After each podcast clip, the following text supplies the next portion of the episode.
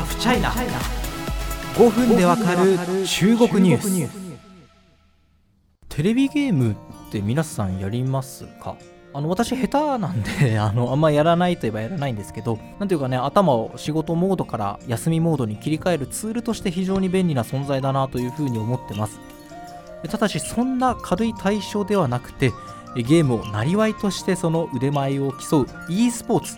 e スポーツ関連の人材育成に中国が力を入れています今年の夏には大学に新設された e スポーツ専攻では初となる卒業生が誕生し50万人規模の人材不足に悩む業界からは引く手あまただと言いますこの e スポーツゲームの腕前を競うもので格闘ゲームとかねあるいは MOBA、MOBA と呼ばれるチーム同士で相手の拠点を攻撃しちゃうものなど裾野は広いです。賞金総額は億単位に上ることもあり、日本でも都道府県対抗大会が開かれるなど盛んになってきています。中国ゲーム盛んですよね。ネットゲームっていうんですか。あの、僕2011年頃ですかね。あの、南部の雲南省を旅しててですね、ちょっと鉄道の出発時間まで時間余っちゃったなーってことで、あの、時間潰そうってことでネットカフェに入ったんですけど、みんなずらーっと真剣な顔でもうみんなゲームしてるんですよ。イヤホンつけて。多分あれは、あの、相手の拠点を攻撃するモバなんでしょうけど、まあ、中国ですね、IT 大手テンセントの、えー、王者栄養ですね、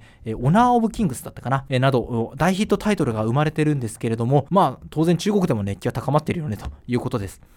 まあ、熱気が高まっているイコールそれだけ正気ビジネスチャンスになるそして市場が膨らむということで、えー、中国政府の教育部、日本でいう文部科学省ですかね、は2016年9月、e スポーツ関連の専攻科目を普通大学に新設すると通知しました。そして今年の夏、初の卒業生が誕生します。これに関して国営放送 CCTV が詳しくリポートをしています。中国伝法大学では20人が卒業予定で、すでに多くの学生がゲーム開発などを担う会社から内定を得ているということです。この大学の陳教委副院長は CCTV に対してゲームで遊んでいる専攻と思われがちですがそうではありません。概論やゲーム制作などについて学んでいます。業界全体の景気が良いため、就職の機会も多いのですと話しています。まあ、ゲームのプレイヤー、いわゆる選手が増えてくれば、ゲームを作ったり、大会運営したり、あるいはコーチになったり、チームのマネジメントなど裾野がどんどん広がるということですね。中国では e スポーツ関連で36の職種があるとされ、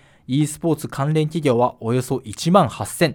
2020年時点で人材が50万人ほど足りていないと指摘されています。市場が急速に成長していることがやはり背景にあり2020年時点で市場規模は1800億元だから3兆600億円ぐらいですねに上ると見られているそうです。なんかこういうニュースを見てるとすごい思うのはそのゲームがですね国際標準になってあのオリンピックのように国の代表が威信をかけて戦うようになる日も近いんじゃないかなというふうに思います。いやあのゲームにあまり明るくない私がこういうなんか見当違いなことを言ってるだけで実はもうなっているのかもしれません。いずれはこうオリンピックのように国民的な注目を浴びて国民的な人気を得る e スポーツプレイヤーが現れて、えー、日本日の丸を背負って戦うなんて日が来るのかもしれませんね。そしてそんな時に日本代表がすでに力を入れて産業育成していた中国代表にボロ負けなんて光景は僕は個人的には見たくないですね。やっぱりサブカルチャーの国日本ですからゲームでも世界にその威信を発信してほしいというかねあの金メダル的な活躍をすごい一ファンとして期待したくなるんですがやっぱりですねこのゲーム成長すると見られる市場でしかもワールドワイドにその世界は広がっているわけです。産業育成の一環として日本ももっと力を入れていいんじゃないかなというふうに思ったりもします。